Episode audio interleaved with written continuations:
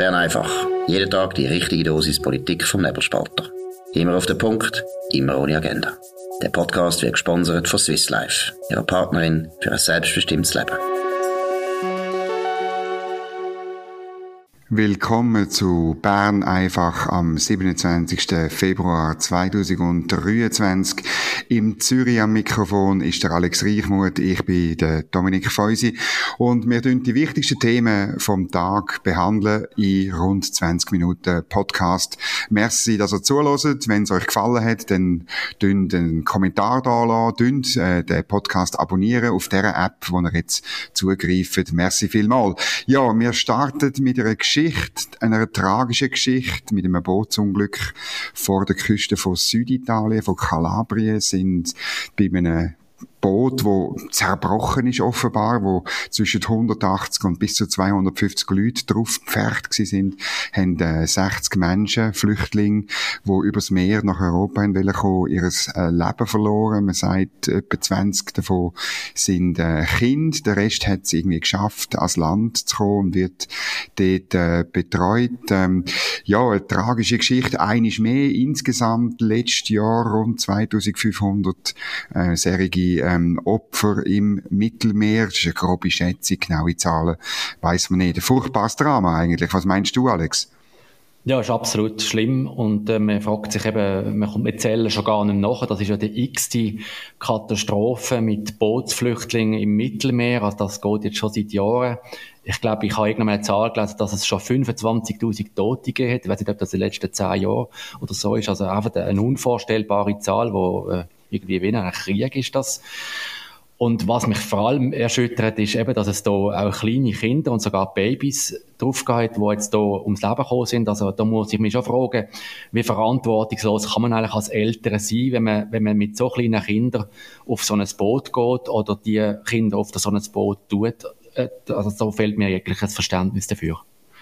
Ja, es ist halt in dem Bereich, und wir müssen jetzt über die Ursachen reden, oder? Ist halt vieles gesteuert durch Anreiz und ähm, äh, Familien mit Kind haben äh, bessere Unterkünfte, haben eine höhere Chance, äh, dass sie irgendeine Art von Bleiberecht bekommen, sei es in Italien oder auch in einem anderen Land äh, auf dem europäischen Kontinent, wo sie dann noch hingehen. Ähm, das, das, ist sicher nicht immer der Fall, aber das, das weiß man bei den Flüchtlingen.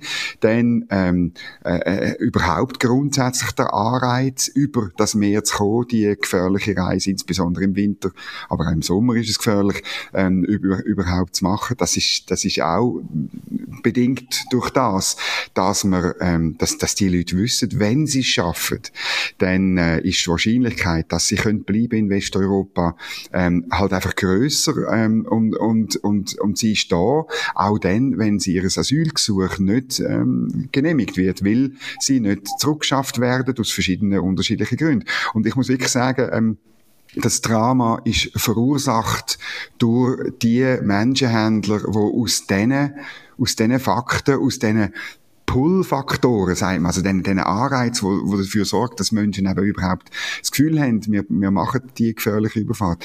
Ähm, wegen diesen Faktoren gibt es die Menschenhändler und die Menschenhändler sind verantwortlich für das. Und wenn wir eine, eine, eine Migrationspolitik hätten, wo streng wirklich Asylbewerber, individuell verfolgte Leute aufnehmen, dann gäbe es die Pull-Faktoren nicht. Oder bin ich da ein bisschen blauäugig? Nein, das sehe ich genau gleich. Also es, man kann natürlich sagen, es sind irgendwie die bösen Schlepper oder sind vielleicht auch noch eine Rolle spielen ja die, die, die, die Helferboote, die dann äh, den, die, den Schlepper, Schlepper ermöglichen, dass sie eben noch, immer noch mit noch schlechteren Boot die Flüchtlings- oder die Migranten ins, ins Boot hinein können setzen. Aber letztendlich ist es wirklich eigentlich, sind es die Staaten in Europa, wo sozusagen aus meiner Sicht fast eigentlich eine zynische Haltung haben. Mhm. Sie sagen nämlich, wenn ihr übers Mittelmeer kommt, und dabei ums Leben kommen, dann zeigen wir uns ganz betroffen. Wenn das aber, scha wenn das aber schafft, dann haben wir eine große Chance, dass wir uns äh, äh, einen Unterhalt haben, ein schönes Leben haben. Und da muss man sich natürlich nicht wundern, dass natürlich dann immer wieder äh, neue äh, Migranten sich auf den Weg machen, in so Boot hineinsetzen. Und solange sich die Haltung eben nicht ändert, wird sich an solchen Bootsunglück gar nicht ändern. Ja, also eben, man muss letztlich Politik ändern. Und die einzige Möglichkeit, also es gibt ja wie zwei Ideologien, ähm, die, die äh, sogenannten Rettungsboot von, von irgendwelchen Organisationen, die machen es meiner Ansicht nach nur schlimmer, weil sie ja die Chancen erhöhen, dass man es schafft. Also tun sie auch den Pull-Faktor erhöhen, also gehen, machen sich mehr Leute auf den Weg. Ähm, das ist an sich, das ist noch zynischer als Politik von der EU-Staaten. Ähm, und die bessere Variante ist, dass man sagt, schaut, man kann nicht einfach auf Europa kommen. Man kann nur dann kommen, wenn man wirklich äh, an Leib und Leben individuell äh, gefördert ist aus politischen Gründen.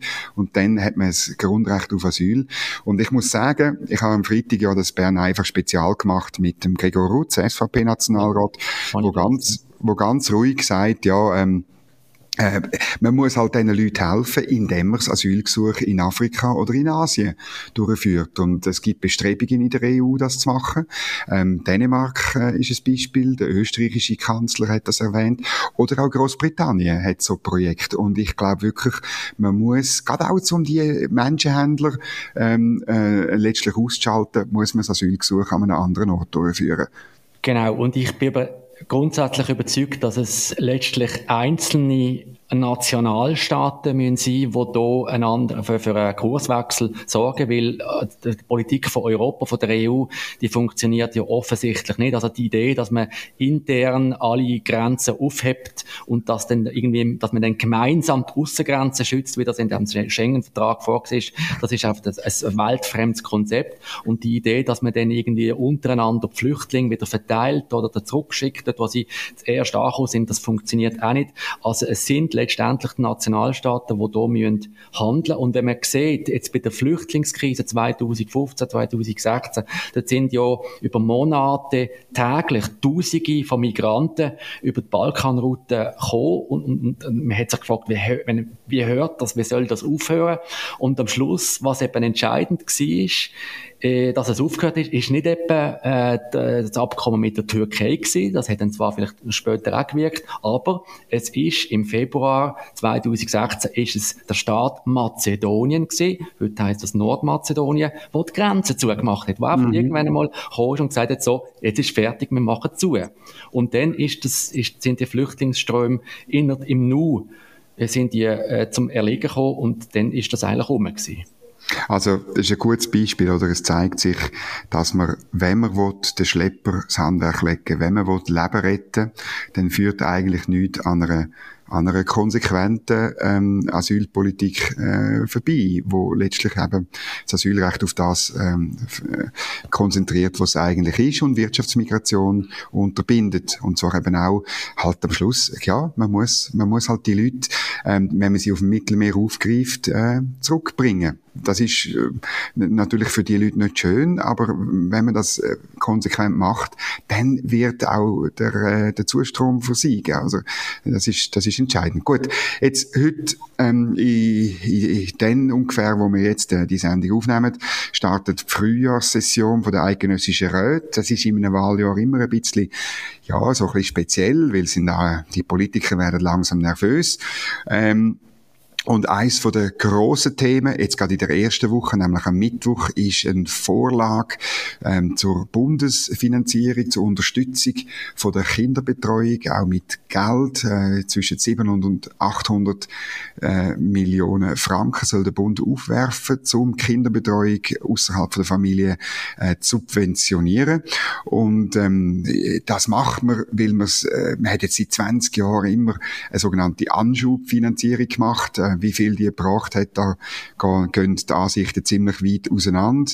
Ähm, und jetzt wird man das überführen und nicht nur einfach Plätze äh, subventionieren, sondern man will direkt die Kosten subventionieren mit dem Argument, dann kann man in der Familie, ähm, können insbesondere die Frauen, Familienarbeit und Beruf besser ähm, vereinbaren, besser sozusagen beides erledigen. Das gibt eine riesige äh, auch Redeschlacht äh, im Nationalrat am Mittwoch. Das Geschäft muss dann allerdings noch in Ständerat. Man kann gespannt sein, was das ähm, bringt. Die Maria Rahel Gano hat am Sonntag ein Interview gemacht mit der FDP-Nationalrätin Simon Simone de Montmolin. Sie hat so ein bisschen Mitteposition. Sie will das Gesetz zwar machen, aber sie will es nur dann machen, wenn der Bundesrat in, in einer Verordnung festschreibt, dass man ein gewisses, gewisses Mindestbeschäftigungsgrad muss haben, also die beiden Eltern, damit sie überhaupt Geld bekommen. Wie siehst du die ganze Problematik, Alex?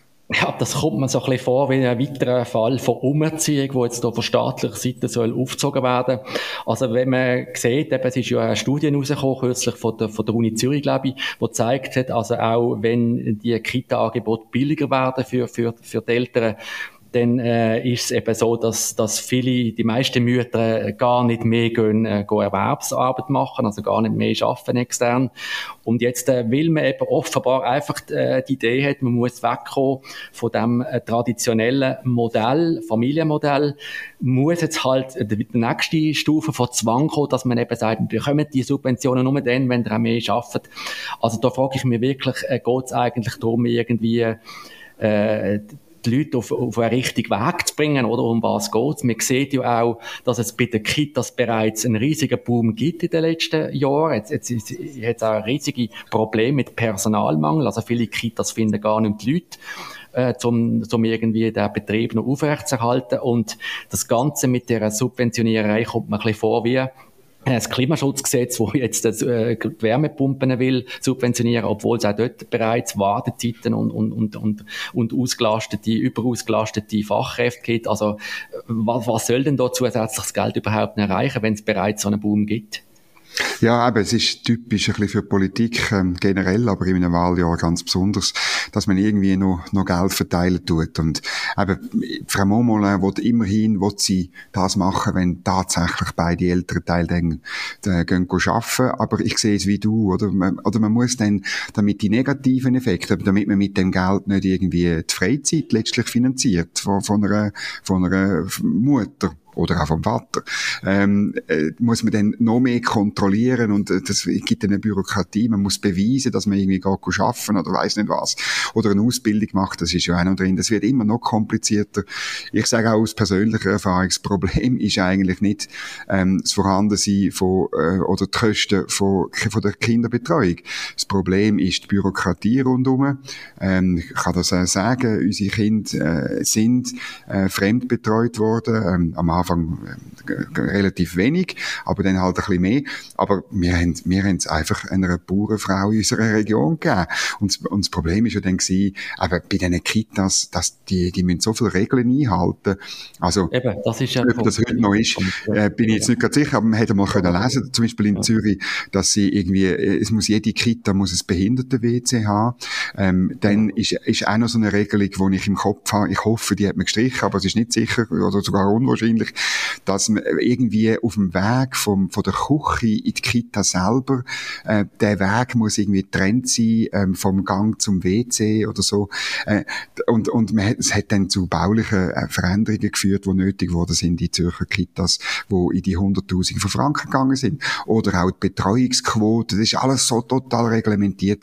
Also der, der bessere Weg und eigentlich auch genau. der Weg von einer, für eine FDP-Frau wäre das zu liberalisieren und, und die Eltern müssen Verantwortung tragen. Ja. Ein Punkt ist ja noch, dass die Anforderungen an das Personal, die werden Exakt. ja wahnsinnig hoch. Also polemisch gesagt braucht man schon fast einen Uni-Abschluss, um in einer Kita zu arbeiten. Und da ist natürlich kein Wunder, dass es am Schluss auch Probleme gibt und dass es Mangel an Personal gibt und dass es eben auch sehr teuer wird, weil das sind dann alles sehr gut ausgebildete Leute, die natürlich mit Recht auch einen anständigen Lohn, also einen hohen Lohn fordern, oder? Ja, also ich, ich glaube Vielleicht noch ein Punkt mhm. dazu, also äh, von wegen äh, Subventionen, die da fließen. Du hast deine Familiensituation angesprochen. Ich spreche jetzt mal meine an.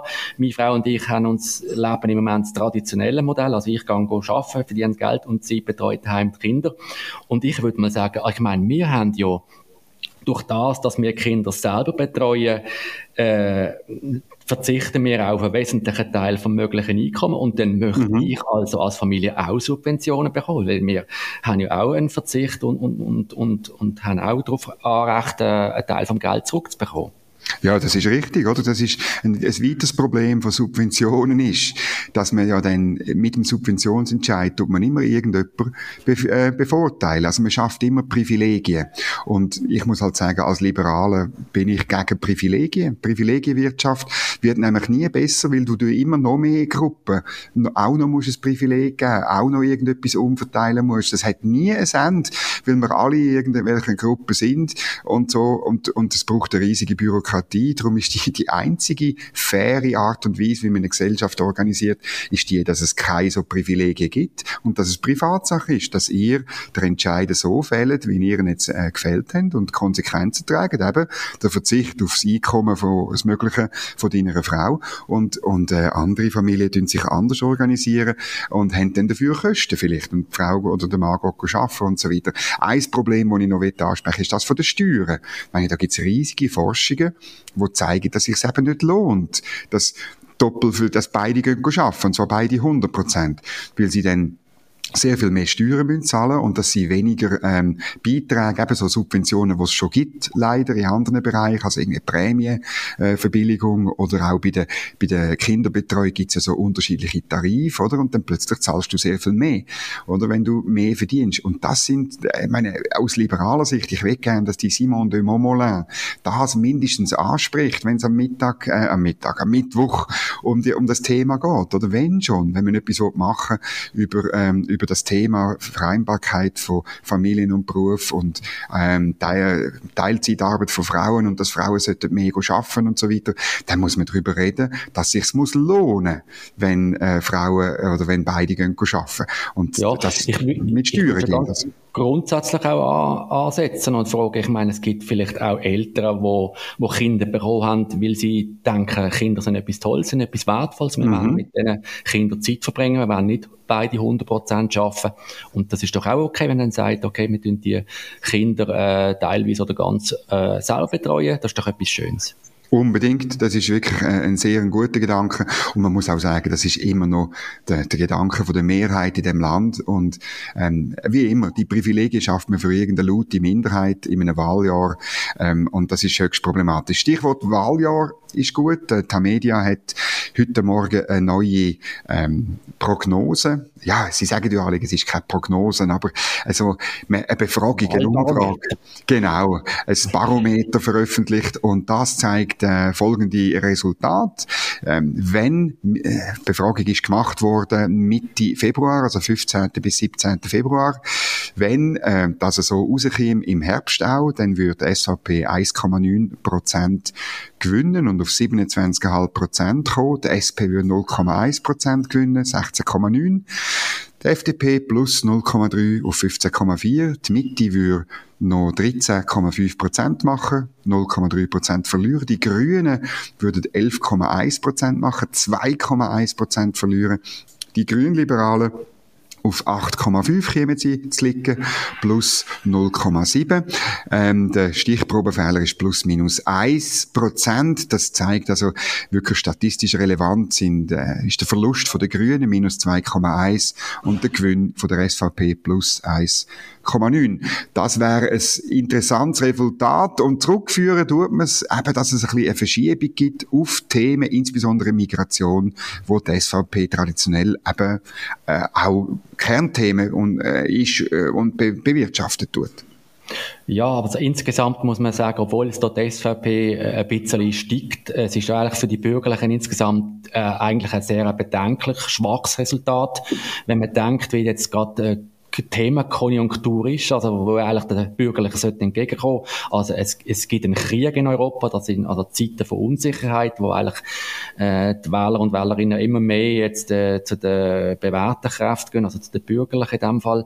Denn die Energieknappheit sollte auch die Bürgerlichen zutragen, Zuwanderungsdiskussionen, jetzt die Asyldiskussionen und trotzdem es stagnieren eigentlich Bürgerliche, also insbesondere die Mitte und die FDP stagnieren an Ort und, und die SVP macht ein bisschen vorwärts, ist eigentlich ein schwaches Resultat. Also da bin ich voll bei dir. Ähm, da muss mehr raus schauen. Und ich finde vor allem bei der FDP, sie muss sich wirklich überlegen, mehr können aus, aus dieser Themenkonjunktur zu machen. Bei der SVP ebenfalls, also die plus 1,9 Prozent, das wäre nicht, nicht einmal äh, das wettmachen, was man 2019 verloren hat. Ähm, natürlich wäre sie mit Abstand die größte Partei, aber das muss man dann auch noch sagen, ob, ob und wie sich die Umfragewert, falls sie denn tatsächlich Prozentwert werden im Oktober, äh, in Sitz abbildet, das ist völlig unklar und darum auch, auch sehr schwierig. Und am Schluss kommt es äh, in nationalen Ständeräten äh, auf Sitz drauf an.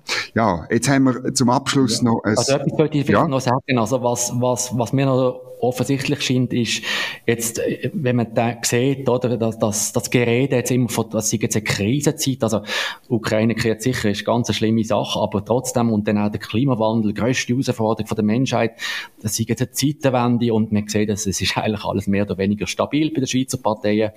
Und wenn es so weitergeht, dann gibt es ziemlich sicher auch keinen Bundesratssitz für die Grünen, weil wenn sie dann sogar wieder hinter die Mitte fallen und äh, da sowieso keine, keine Kraft sind, die jetzt irgendwie eine wesentliche Opposition kann machen kann, dann können sie sich die, den Bundesratssitz abschminken. Ja, das ist sicher, das ist sicher ein guter Gedanke. Oder ich meine, die, bei den Grünen ist halt, ja, es hat jetzt einfach so ein bisschen Träume gegeben und man redet von dieser grünen Welle und so, aber ähm, ich glaube, man darf sich da nicht täuschen lassen, wie, wie viel über Klima geschrieben wird im, in den Mainstream-Medien äh, und, und was die Leute wirklich bewegt. Das ist etwas völlig anderes. Und ich muss auch noch vielleicht jetzt meine letzte, ähm, letzte Woche die neuesten Migrationszahlen, dann am Freitag die Geschichte, ähm, zuallererst bei uns auf nebelspalter.ch mit der Wohnung, die gekündigt worden ist, ähm, damit man Asylbewerber einquartieren kann. Oder wenn sich diese Sachen häufen und es deutet alles darauf hin, dass sich ähm, die Migrationsproblematik häuft, ich meine, dann stellt sich halt wirklich die Frage, was die Bürgerlichen aus dieser Themenkonjunktur machen, aber dann ist, dann gibt's keine Klimawahl im Herbst, würde ich mal sagen. Ja. Gut. Jetzt zum Abschluss noch etwas Lustiges. Ähm, ich habe es im St. Galler Tagblatt zuerst gelesen. Unfassbare Szenen in einem Regionalzug ähm, äh, von St. Gallen, St. Fiede in Richtung Wittenbach sind ein paar junge, ein bisschen angesäuselte St. Galler gewesen. In der Ostschweiz ist alles ein bisschen anders. He? Die sind an einer Messe gewesen, Tier und Technik. Und dann haben sie das Gefühl gehabt, das tun wir gerade in, in Praxis umsetzen und haben nämlich eine Kuh dabei gehabt, die in, in dem Zug mitgefahren ist. Ähm, ich finde das großartig. Wahrscheinlich ist der erste nicht durch Bauern Landwirtschaftssubventionen äh, subventionierte Tiertransport gewesen. Das ist mir in Sinn gekommen. Wie ist dir gegangen? Also ich habe zuerst mir überlegt, äh, passt so eine Kuh überhaupt in einen Zug in? also ich meine, das ist jetzt vielleicht auch die Folge vom, vom Nieder, von, der, von den Niederflur-Eingang. Also ich meine, früher, wo man hat ein Stegeli aufsteigen. Sehr gut, ja. Wahrscheinlich nicht gegangen. Und was ich mir dann auch gefragt habe, ist, äh, ich meine, wenn so eine Kuh in, in einen Zug einsteigt, also ich meine, der, der, der, der Zugsführer, der nehme ich an, wenn der haltet noch, der schaut ja mit dem Rückspiegel, was irgendwie oder, oder Einsteigeseite passiert, ob da alle weg sind. Und dann, aber wenn eine Kuh einsteigt, dann muss er da das sehen, oder? Und, und das, es nicht mal es rumpelt da ziemlich, oder? Also, erstaunlich, dass das offenbar dann äh, geklappt hat und der, der Zugsführer dann davor gefahren ist. Ja, die Frage ist einfach, hat die Kuh ein Billett gehabt oder nicht? Und wenn ja, was für eins, oder? Also, das ist, ist äh, es gibt ja Hundebillett, aber Kuhbillett, das wäre mir völlig neu. Also, ja. das müssen wir noch herausfinden. Ich finde grundsätzlich gut, in der Ostschweiz laufen die Sachen gewisse, äh, ein bisschen anders. Immerhin, super ist die Sache gewesen. Es hat nämlich einen, so einen blauen Kübel dabei gehabt. Und, ähm, man sieht auf dem Foto auch, der hat ein bisschen Inhalt gehabt. Also, der hat immer müssen hinter der Kuh herlaufen und schauen, dass wenn etwas rauskommt, dass das nicht am Boden landet. So macht man das. Kuhtransport 2.0 im 21. Jahrhundert in der Ostschweiz von St. Gallen, St. Fiede auf Wittenbach. Wir wünschen denen, die dabei sind, ähm, alles Gute und insbesondere der Kuh. Hoffentlich hat sie sich von dem Schreck erholt. Das ist Gut, es äh, Eine Frage ist ja noch gewesen, äh, wo aufgebracht worden ist, ist es Tierquälerei? Und ich meine, das, das leuchtet mir jetzt nicht ganz ein. Also ich meine, Nein. wenn man äh, Kühe transportiert per Lastwagen zum Schlachthof, ist es wahrscheinlich auch nicht besser. Ja, genau. Also ich finde wirklich in Zukunft fahren wir äh, die äh, Kühe alle mit der SBB irgendwo hin und jeder nimmt seine Kuh ja, einfach ja. mit, wo er sowieso die Heime hat. Gut, das ist es gewesen. Bern einfach vom 27. Februar. Alex Reichmuth und Dominik Feusi. Wir danken fürs Zuhören, wünschen eine gute Zeit und wir hören uns wieder morgen auf dem gleichen Kanal zur gleichen Zeit. Merci und einen schönen Tag. Das war Bern einfach, immer auf den Punkt, immer ohne Agenda. Gesponsert von Swiss Life, ihrer Partnerin für ein selbstbestimmtes Leben.